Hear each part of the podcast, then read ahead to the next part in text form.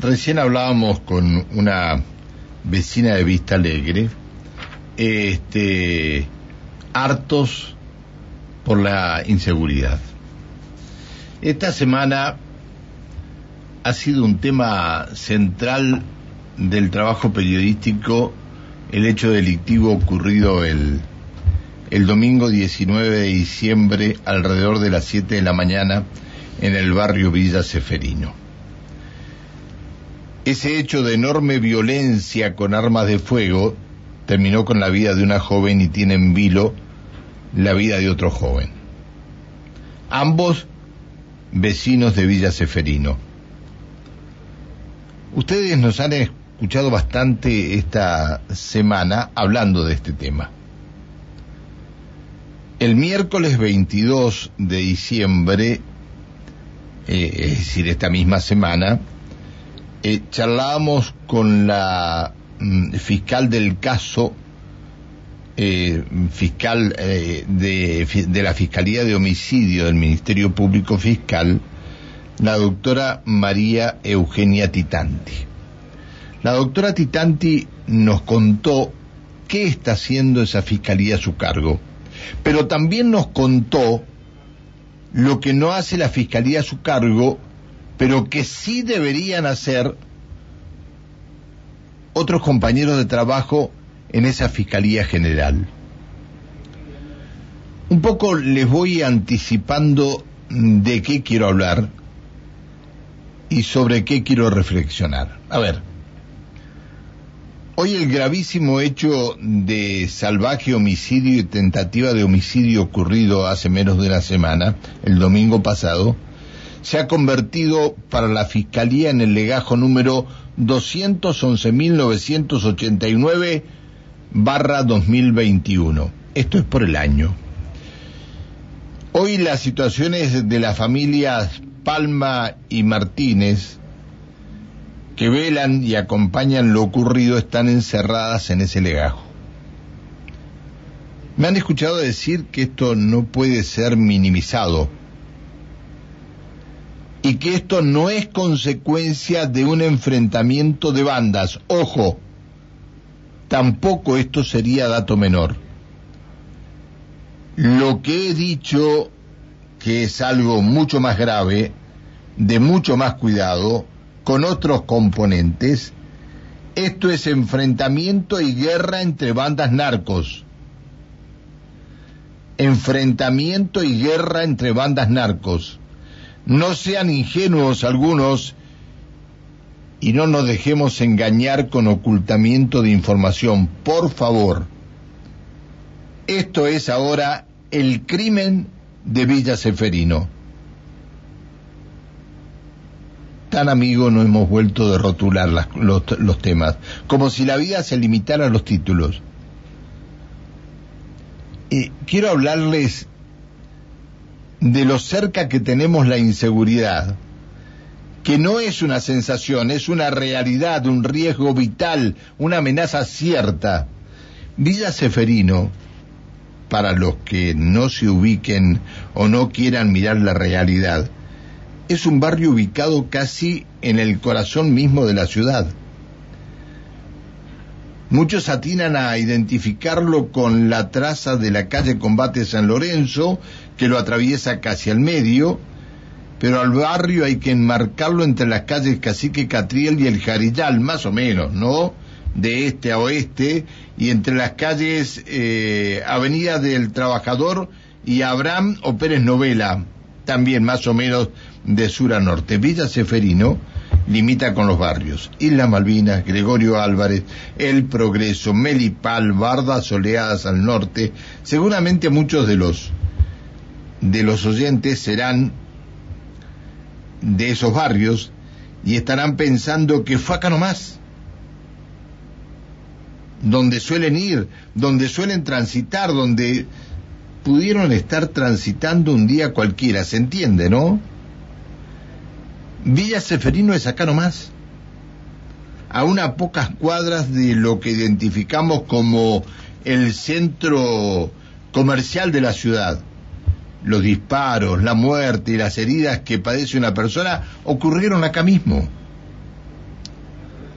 cuando tomemos dimensión de lo cerca que pasó esto, que esto no fue ni es un hecho aislado, podremos hablar con autoridad de la inseguridad. Y quiero repasar lo que nos comentó la fiscal Titanti, la fiscal de homicidios. Nos dijo que de los testimonios que fueron recibiendo con su equipo, fueron conociendo que los enfrentamientos, tiros, uso y abuso de armas eran constantes. Nos dijo que buscó y recibió antecedentes de la Comisaría Tercera y de la Justicia Federal. Nos dijo que había en esos enfrentamientos atravesados por componentes de narcomenudeo o narcotráfico.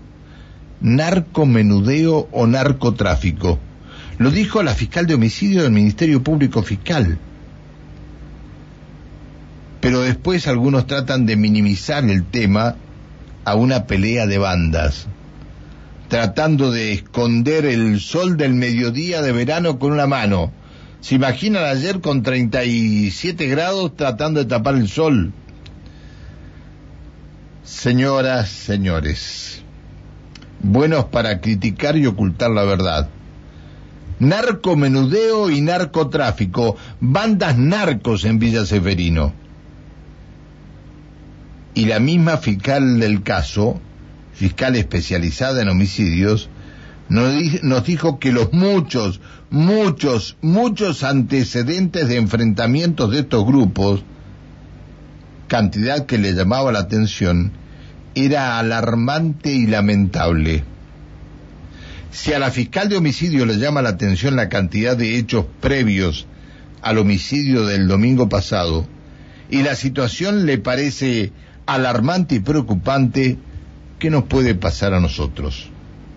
Ciudadanos que no sabemos de leyes procesales penales ni cosa similar, que solamente buscamos, queremos y exigimos vivir en paz y sin violencia la doctora Titanti le dio un marco a su intervención. Nos dijo que otro compañero fiscal, o bajo directivas de su jefe fiscal, seguramente habían tomado intervención en todos y cada uno de los hechos anteriores de uso y abuso de armas de fuego. Y vaya a saber cuántos delitos más. Bueno, algo ha quedado en evidencia si hemos tenido que ver órdenes judiciales emitidas de la Fiscalía para que la policía refuerce los patrullajes para dar seguridad a los vecinos, me he preguntado, ¿dónde están? ¿Y qué ha pasado por esas muchas causas anteriores? Y también me he preguntado si podría haber cambiado algo si la Fiscalía hubiera intervenido en los muchos, muchísimos casos anteriores que llegaron a la Comisaría Tercera y de ahí a la Fiscalía General. Y como eh, me gusta explicar y dar opiniones en base a información de fuentes confiables, me puse a averiguar que hay una Fiscalía Genérica y de asignación de casos en la Fiscalía General. Eh, digamos, como una enorme puerta de entrada a la Fiscalía de todas las denuncias de delitos que ocurren en la provincia. Y esa Fiscalía genérica después deriva a las otras fiscalías especializadas, como la de homicidios a cargo de la doctora Titanti, que nos explicó que ella y su equipo empiezan a actuar cuando ya el homicidio ocurrió o quedó en grado de tentativa, como en el caso del domingo pasado, un homicidio y una tentativa. Y en busca de información sobre los muchos, muchos, muchos casos denunciados contra los hueveros y contra la banda del Poca, esperemos que, que pronto sea hallado el señor García Lillo, ¿no? El tristemente célebre Poca, me encuentro que no se puede saber cuántas denuncias de vecinos recibieron en fiscalía, cuántos legajos armaron, cuántas audiencias pidieron, cuántas detenciones pidieron, cuántas formulaciones de cargos pidieron, cuántos juicios y condenas obtuvieron. Parece que ahora, destapada la olla de delincuencia narcoviolenta en Villa, en Villa Seferino y en nuestra ciudad, casi en la puerta de cada una de nuestras casas, el Ministerio Público Fiscal va tendiendo un manto. Y yo lo que solicito, el acceso a la información, que es un deber republicano.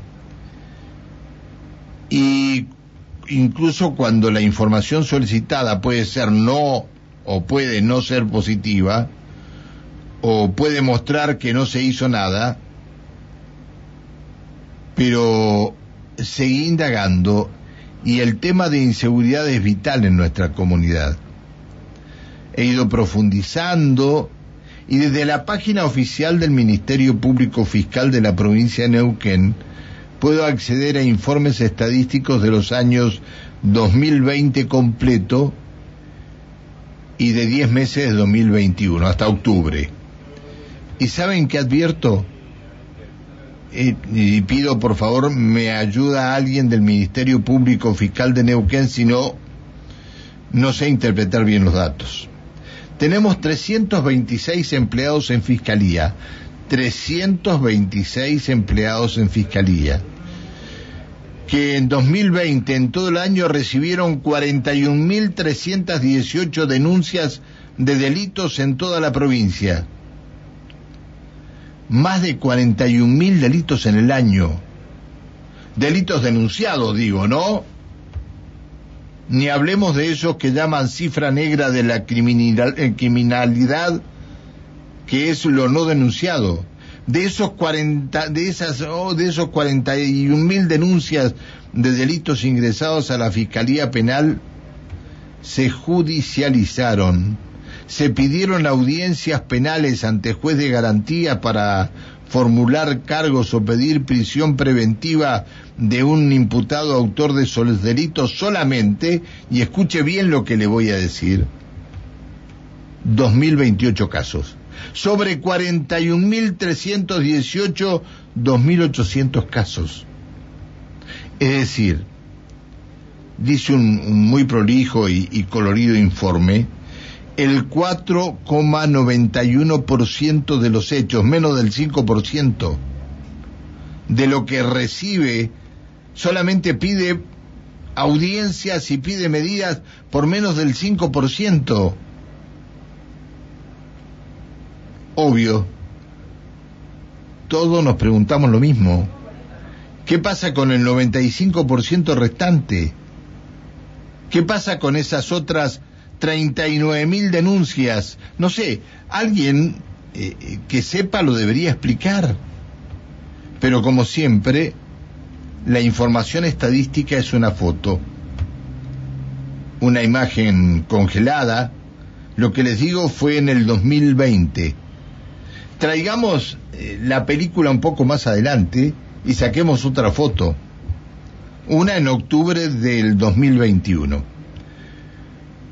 eh, otro informe, este, y mientras lo repasaba dije eh, que, este, que el 2020 fue pandemia, aislamiento, suspensión de actividad, y ahora seguro en el 2021 fue el despegue de la Fiscalía. Ahora sí, los, los 326 empleados de Fiscalía a fondo investigando pidiendo audiencias, pidiendo detenciones, trabajando contra la inseguridad. Bueno, pero no les tengo buenas noticias.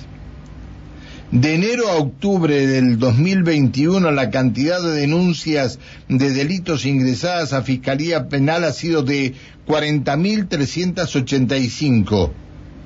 40.000 en 10 meses. Cuando hubo 41.000 en 12 meses del 2020 parece que a la delincuencia también le llega la inflación y que otros se den cuenta que sin sanción, sin prevención, sin persecución penal judicial, es negocio la inseguridad. ¿Y saben qué? Ese casi 5% de judicialización en 2020 de casos penales reales, con audiencias y con prisiones preventivas o con medidas de algún tipo, ha caído a menos del 3,5%, el 3,47% más precisamente, 1.400 legajos llevados ante un juez penal, de 40.000 denuncias de delitos. Cuando entrevistamos a la fiscal Titanti, le preguntamos sobre los efectos y consecuencias de una justicia garantista. ¿Se acuerdan ustedes? De una ley penal garantista me gustaría que alguien autorizado le explique a la comunidad qué tipo de Ministerio Público Fiscal tenemos en la provincia de Neuquén. ¿Qué tipo de Código Procesal Penal tenemos en la provincia de Neuquén? Porque no tengo claro si el problema de la inseguridad puede estar en la ley procesal penal o en la aplicación de que algunos hacen de la ley procesal penal tal vez alguien esté en condiciones de dar respuesta a esto para poder compartirlas con todos ustedes y para no tener esta sensación de inseguridad y de poca confianza en las instituciones. La inseguridad, y esto que les quede claro, se genera con los delincuentes y con quienes no persiguen a los delincuentes.